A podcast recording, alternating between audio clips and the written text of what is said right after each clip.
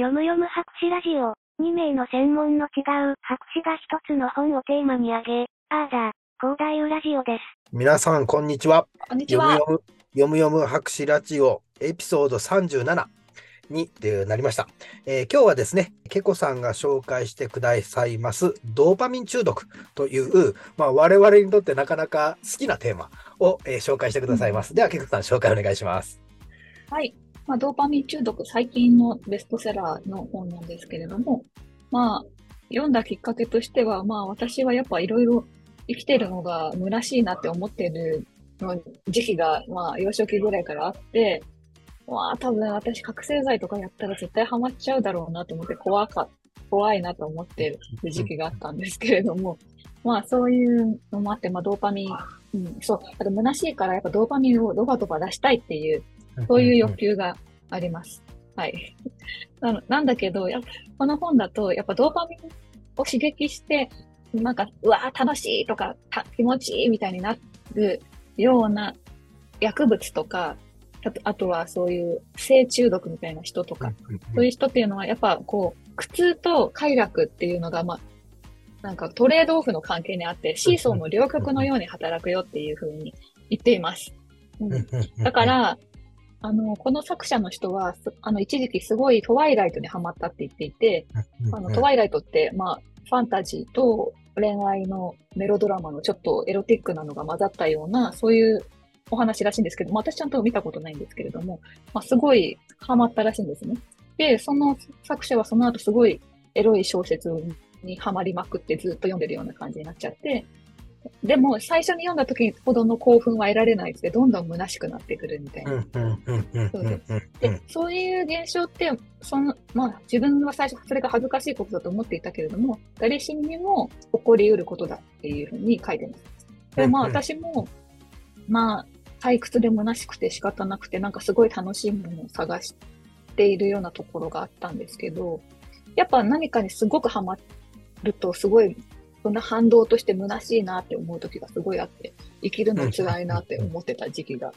あります。ああ、そうそう。確かに、先生は、はい。ね、うんむな、虚しさっていうところと、その解に向かっていこうとする何かっていうのは、非常にこう文学的であり、その、わ我々がね、えーずっと扱っているこう実存というテーマとも関わってくるなとこう思いつつも、確かこの本の作者は、えー精神科医か何かですよね。その、いわゆる研究者で、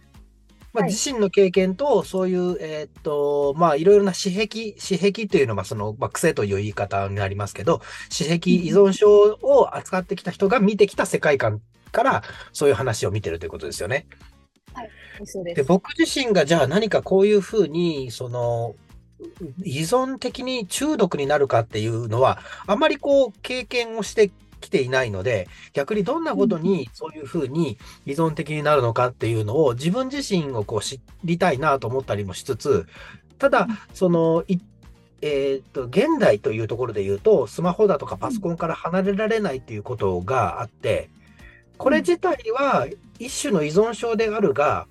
それがじゃあドーパミンによって作られているものかと言われると、むしろ仕事せないかんとか、あの、早くメール返さないかんとかっていう脅迫観念で多分見てるんですよね。で、その脅迫観念というのと、あの、いわゆる依存症っていうところが、そう遠くないところにもあるんだろうなとは思いつつ、うん、確かに。あるとしたら、そういうスマホとかパソコンっていうのの依存性は、あの、あるだろうという感じはします。うん。あの、スマホの依存性もすごい指摘されてますよね。例えば、Facebook とか、うんうん。Twitter のいいねとか通知とか、あれが来てないかなと思って何度も見ちゃうのも、その、うん、期待をさせて、うん、っていう、ね。そうですね心理をこう。社会的なレスポンスを求めるっていうのが、一つの、その、報酬刺激になっているっていうのも、まさに分かりやすい報酬刺激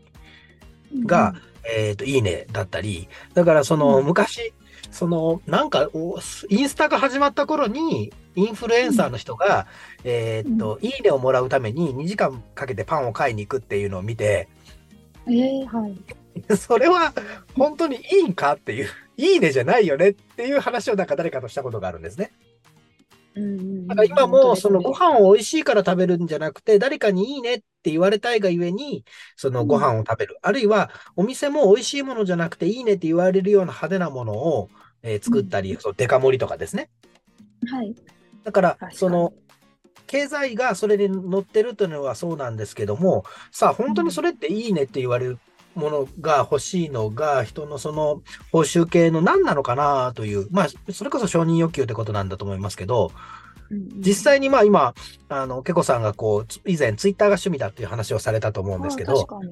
そのあたりの、こう、報酬系ので満たされるもの、満たされないものって何かありますか？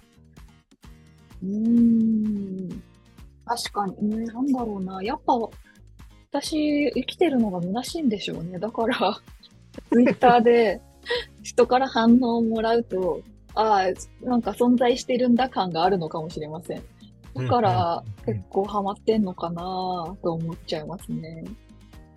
承認欲求なのかなでも、私すごい自慢はしないようにしてるつもりで、うん。そう、自慢すると嫌われちゃうじゃないですか。そうそう。だからまあ、やっぱ、まあそう、うん。自慢をしない、はしないけど承認欲求はあると思いますね。う ん確かにその、より正しい承認欲求を満たそうと思うと、えーはい自慢をしなき方が安全だというような解釈になり得るってことですよね。うん、そうですね。うんだそれが自慢ばっかりの人たちも中にはいるわけですよね。その、そのキラキラな人たちとかっていうのも。そうそうそうそう。そう、なんか、そう、この前、そう、アイドルの企画に出る、うん、出たことによって、私さ、やっぱ、こういうの出る前は若干そういうのに出る人に偏見を持ってたなって思うんですよね。ちょっとひ、冷やかしの目で見ていたというか。うん、だだけど、承認、やっぱそれは、根本は承認欲求から来てるから、それがなんかダサいような、承認欲求でね、みんなの前でキラキラする、ようとするのが恥ずかしい、いけないことのように思ってたんですよね。なんですけど、やっぱ、その中でやっぱ、キラキラして、私どうって言うんだったら嫌われちゃうから、社会にとっていいことをやるにはって結びつけて考えるようになるじゃないですか。で、それがやっぱ、あの、他のメンバーについてもそういうのをすごい感じて、あ、それって悪いことじゃないのかなって、なんか最近思うようになりました。あ、そうですね。最後ちょっとよしあしという話になりましたけど、おそらくそのよしあしの、あの、いわゆるこう判定という部分が、その承認欲求だとか虚しさとかっていうところにあって、できるだけ悪い足にならないように、上手に、えー自分がそこにいてもいいという状態を作るっていうのはすごく現代的ですよね。そうそうそう。ちょっとね、打算的かもしれないんですけど。うんだだからそれが、その、だから仮に打算的であったとしても、すごくその、うん例えば宗教的に悪いとか、法律的に悪いということではなくて、自分の居場所を上手に作るための攻略なので、そのうん、決して悪くはないし、仮に悪かったとして自慢したとしても、そういった今度はか、あの、社会が変わるだけですね。自慢ばかりする人たちの社会に行くのか、自慢しなくいいけど、私を見てっていうカテゴリーにいたりだとか、もう完全に人と携わらないというカテゴリーがあったりだとか、うんからケコさんが選んでる社会風土っていうのは、えー自慢はあんまりしないけれども、お互いにこう、なんとなく、こう、いて、ひそれこそ、ひっそりとでも、まあそこまでひっそりとはしてないんでしょうけど、一緒に入れる関係っていうのが、あの、非常に心地よい場所になってるってことですよね。そうですね。はい。で、それはお互いにおそらく、その、でも本来はそこら辺が大多数なはずなんですよね。その自慢している人たちよりも。で、何も関係性がいらない。まあ、おそらく大多数の中で、要はその、虚しさっていうのは、他の言葉を使うと、どんな言葉になりますか？例えば、こう、足りないのか、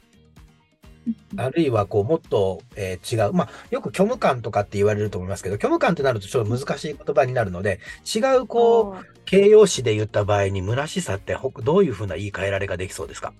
あれかも。まあ自分が取るに足らない存在な気がするみたいな。あ 自分の存在の軽さ重要ではない。そうそうです。自分が重要ではない感じというか、それが辛いみたいな のがありましたね。その自分の存在の軽さっていうところを逆転すると、えーと、どんな人が存在が重い感じがしますか？あ、そう。だからやっぱアイドルとか、ああいう人たちは幸せなんだろうなって思ってました。けど、そう、アイドル化計画に参加したおかげで、そうじゃないんだなって分かって、それが私すごい良かったなと思うんですよ。経験的に分かったってことですね。そう、そうです、そうです。でもまあ、幸せなことではもちろんあるけど、うん。だとすると、今の虚しさってのは何が、うん要は存在の重たさ、軽さではなかったってことですよね。そう、やっぱり、自分自身のね、自己認識の問題なんだろうなって思うに至るようになってきましたね、最近。うんその自己認でもかといって、うんはい、どうぞどうぞ。かといって今すべてを失って、まあ、し就職も例えばね、全然好きじゃない仕事になって、うん、ツイッターもなかったとして、そしたらやっ、で、また堀先生とラジオもやってなかったとして、やっぱそしたら、やっぱまた辛く一軍に戻るのかなって、ちゃんと自己認識も保てるのかなってすごい思います。そこ面白いですね。僕が今、ピコさんから出てくる言葉は、仮になくっても大丈夫かなって思うって思ったら、やっぱり今は自分を安定させるための関係性ツールがあるけども、もしそれを奪われてしまうことの、まあ、不安感はあるということですね。そう、なんかそれがなくても大丈夫な自分にならなきゃいけないんだろうな。そそれが一つの人間としての成長なんだろうなって思うんですけど、これでいけんのかなみたいな自分は、みたいな。僕も失いたくはないけども、おそらく完全に世界が変わっても大丈夫な気はするんですね、僕は。すごい。だからやっぱ哲学的な、うん。あそうですね。なんか、うん、そこは、あの、な、なくっても多分大丈夫。いや、それは足りないさはあったり、例えばそれこそこういうの食べたいとか食べたくないとかっていうのは出たりとかはするかもしれませんけど、ある日突然なんかこのゲームがなくなる、このデバイスがなくなるっていうことに関しては、多分大丈夫なんですよね。だから日がな違うものを探していくというところで、それは多分ベースにあるそのドーパミンの出し方っていうところにもしかしたら多少の差があるのかもしれないと今ちょっと思いましたね。すごい。ちゃんと話が、はい。いや、はい、それ、それ、はい。そういう、こういう会話がドーパミンを僕は出してるので、素晴らしい。はい。要は自分の中の頭の中で、その、なん、こう予測もしていないけれども、なんとなくどうにかまとめて、えっと、コースを外れないようにすることに関してはドーパミンを感じるから、なの、で、その仮、それはツールとして、例えばそのツイッターがなくても、職業がなくても、おそらくできることの一つかなと今ちょっと思いましたね。うん素晴らしい。そう、うん、確かに。やっぱこう仕事とか何も、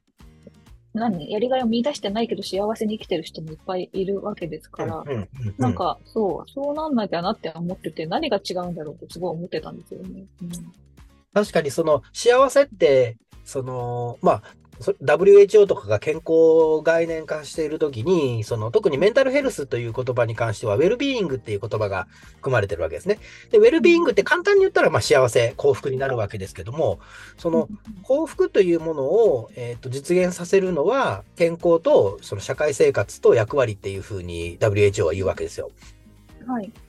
確かにその通りなんですけども、じゃあ一人暮らしで、えーっと、山にこもってる人は幸せじゃないっていう風な定義になっちゃうんですよ。確かに、そうですよね。そんなことない人だっていますもんね。いや、本当にその仙人のように暮らしている人たちっていうのは、あの、幸せだし、僕自身が目指す最高の幸福の姿っていうの、これはできないっていうのは分かってるんですけど、中島敦っていう人が、えーっと、達人伝かな名人伝だからっていうのを書いてる中で、えーっと、弓の達人が最終的に弓のことを忘れるっていうんですよね。行き着く先は、はまあ、要は、その、本当にどんなこともできる。その1キロ先のハエを撃ち落としたりだとか、もうだんだん弓は使わなくても鳥を撃ち落とせるようになったりだとかするようになると。で、はいそれを追いかける一人の、えっ、と、ライバルみたいな人が、えっ、と、どんどんその人に追いついていって、最後に、その名人のところに行った時に、さあ、指の勝負だったら、それ何？って答えるんですよね。へーで行き着く先はそこだって僕も思うんですよ。うんうん。こだわらないみたいな。そうです。こだわらないし、もう一周回ってしまう姿がかっこいいなと思ったりとかするので、その、何かを達成するっていうこと自体の先の先があって、うんうんそこに、こう、名人が、芸があったりとかするので、究極、例えば僕ら、えー治療するときにもう触らないとかね。へえ。そういう世界が、もしあるんだとすると、本当に自分は達人になったり、名人になったりと思うんだろうなと思ったりしたりします。わあ、いいなぁ。ね、今なんかと研究費で、競争とかで、あ、あいつの方が優れてるとか劣ってるとかね、そんな風にうん思いがちですけど、それは弓を忘れることとはほど遠いですね。そうなんですよ。だから、すごく俗人的かつ俗世的な、えー評価基準で動いていると、誰かが作った基準なので、とてもしんどいはずなんですよね。本当に本当にしんどい。うん。そそれを僕は抜けたいと思って、そういうことじゃなくてもドーパミンが出るというものがあるといいなということをちょっと今考えながら、あの、次の話に、えー進んでいきたいなと思っているところです。はーい。では、えっと、エピソード37はここで終了します。またねー。またねー。このラジオには発言者の主観が大いに含まれます。可能な限りデータや根拠に基づいて内容を確認しておりますが、間違った内容も含まれることがあります。そのような場合はご指摘いただけますととても助かります。皆様と共に熟成していければと考えております。